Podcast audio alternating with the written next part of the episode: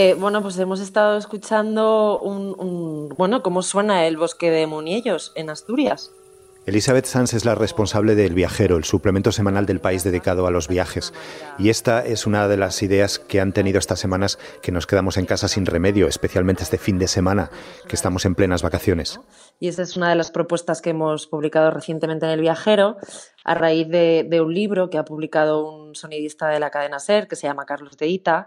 Su libro se llama Viaje visual y sonoro por los bosques de España y aparte de fotografías, pues incorporo también unos códigos QR que tú puedes escuchar lo que estás leyendo y lo que estás viendo en fotos, ¿no? Y nos pareció un tema muy interesante para publicar en un momento como este, una forma diferente de, viajar, que es lo que en el fondo ahora tratamos de, de buscar y tratamos de proponer a los lectores del viajero. Viajar sin viajar parece un imposible, pero hay muchas formas de hacerlo en este puente de Semana Santa, ¿verdad? Proponer desde pues, un recorrido virtual por el Museo Thyssen que han hecho pues, una página web maravillosa que te permite recorrer la exposición de Rembrandt, en la que incluso te proponen una lista de, música barroca, ¿no? Pues para ir recorriendo los cuadros a proponer recorrer los parques españoles. Hay una página web que se llama Vivir los Parques, que engloba así, unos 60 zonas verdes de, España y te propone recorridos virtuales pues, por, por, el laberinto de Horta de Barcelona, por ejemplo, ¿no? Hemos, propuesto también hacer cuatro recetas en casa que nos han dado eh, cuatro grandes chefs reconocidos, ¿no? Pero que podemos hacer en casa y con ingredientes que, podemos encontrar en el supermercado. Y de esa manera viajamos al paladar porque nos propone pues como una sopa con miso de aires nipones. Hay, bueno, hay infinidad de maneras y es lo, que, exploramos ahora, la verdad. ¿A ti qué es lo que más te ha llamado la atención de todo lo que habéis publicado estas semanas y de todos los contenidos que tenéis? ¿Hay alguna iniciativa, alguna propuesta que te haya gustado especialmente? Todos son cosas que me parece muy interesante. También nos hemos animado, por ejemplo, a publicar varias historias de, pues de, pues de mujeres aventureras, ¿no? Que siempre se ha hablado de grandes exploradores de los que iban a lo mejor a, desenterrar las tumbas en Egipto y, a veces nos hemos olvidado de que también había pues mujeres a finales del siglo XVIII, principios del XX que, exploraban el mundo ¿no? y nos animamos también a descubrirlas y a reconocerlas. Vosotros eh, como equipo, ¿cómo estáis haciendo? Porque acostumbrados a viajar, a estar siempre fuera, a bueno, pues recibir reportajes de millones de sitios del mundo, ahora eh, ¿cómo lo hacéis? Bueno, todos en casa, obviamente, y todo, toda lo que es la redacción de, del viajero y todos nuestros colaboradores en casa. Lamentablemente, muchos con muchos viajes cancelados, por supuesto, y con ganas de que se retomen en un futuro no muy lejano, esperemos.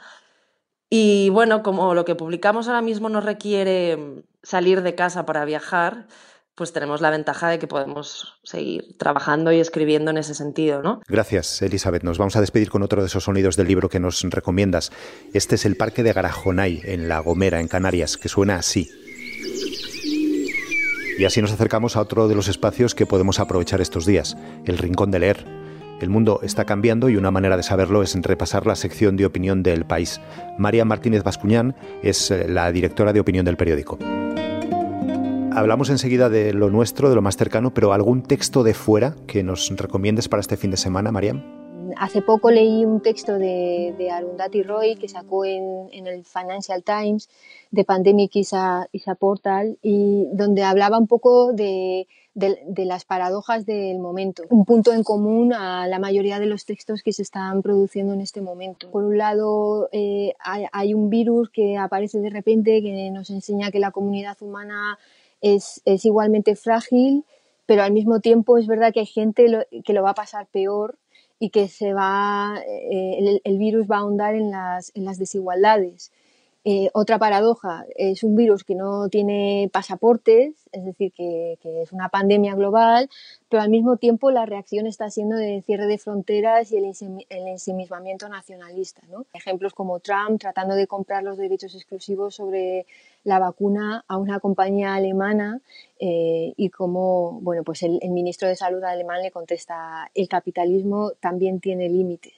Todas estas paradojas eh, se reflejan un poco en, la mayoría de los textos que se están produciendo ahora y, en las preguntas sin respuestas que también se están haciendo los autores. O otra de las paradojas, ¿no? Cómo eh, este virus que ha dado la razón finalmente a, a Bernie Sanders con esa atención médica para todos que él estaba reivindicando, pues finalmente lo ha sacado de la, de la carrera, de la nominación a la carrera presidencial y en Estados Unidos se sigue viendo como un outsider. Acercándonos más hacia, hacia Europa, Mariam, eh, ¿algún artículo, alguna reflexión que nos quiera recomendar o que quiera recomendar a la gente que nos está escuchando para estos, para estos tres días de, fin de semana? Pues otro eh, que se publicaba hace un, par de semanas, creo, en Le Nouvel Observateur, que escribía eh, Eva Iyud, que es una socióloga franco-israelí muy buena. Tiene un libro que se titula ¿Por qué duele el amor?, donde analiza esto desde una perspectiva sociológica. Es una autora que que siempre me parece que es eh, reveladora en los, en los análisis y muy original, y lo titulaba así, La insoportable levedad del capitalismo frente a nuestra salud. Y, y, lo que denuncia es lo que ella denomina pues, la impostura del neoliberalismo, que ha privado al Estado de sus recursos y que ha sacrificado el mundo del que el capitalismo se estaba alimentando. A mí me pareció bestial porque eh, eh, empieza describiendo lo que está ocurriendo eh, con, con, la película de Lars von Trier, Melancolía. Es una película brutal en la que eh, eh, el mundo está a punto de desaparecer, está, está condenado la Tierra a chocar contra un planeta que se llama así, Melancolía. Entonces, al final de la película, tú como espectador estás como entre fascinado y paralizado y, y ves eh, cómo el planeta Melancolía acaba estrellándose contra la Tierra, ¿no? Y entonces ella lo compara con lo que estamos viviendo ahora mismo. Todos estamos inmersos en un shock, en un evento global que en eh, cuya magnitud pues no hemos comprendido completamente. Y acercándonos a los análisis que tenemos en el periódico, ¿qué reflexiones te han llamado la atención que podamos repasar de estos días? La semana pasada quisimos sacar un texto de Paul Preciado que se titulaba Aprendiendo de, del virus, donde viene a decir un poco que a través de la medicina y de la salud, pues el Estado está administrando y está controlando también a, a la, a la población, ¿no? Hoy se publicábamos una tribuna de Ekman, de una autora francesa que habla de, esta aceleración de la historia que acaba provocando pues, el encumbramiento de China ya como primera potencia mundial y cómo el mundo ya ha entrado en un periodo de competición política e ideológica que se ha acelerado con la crisis de la COVID, en la que China está tratando de presentarse ante el mundo como el país que mejor ha sabido gestionar la crisis sobre todo en comparación con, con Estados Unidos. ¿no? Hay otra que recomiendo muchísimo, que, que publicamos también hace, hace unos días, de Antonio Muñoz Molina, que se titulaba El, regreso del conocimiento, ¿no?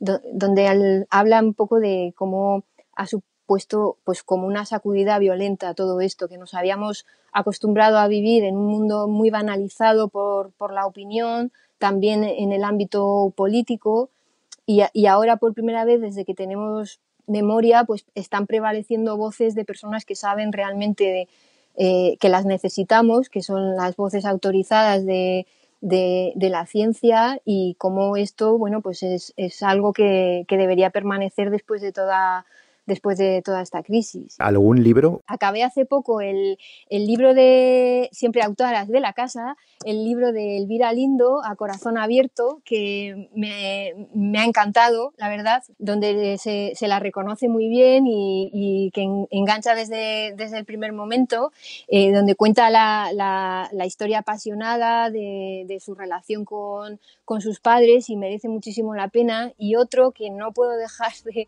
recomendar, es el que estoy, con el que estoy ahora, que le tenía muchísimas ganas y ahora pues eh, eh, que hay más tiempo, pues estoy aprovechando para leerlo, que es el de Irene Vallejo, el de Infinito en un Junco.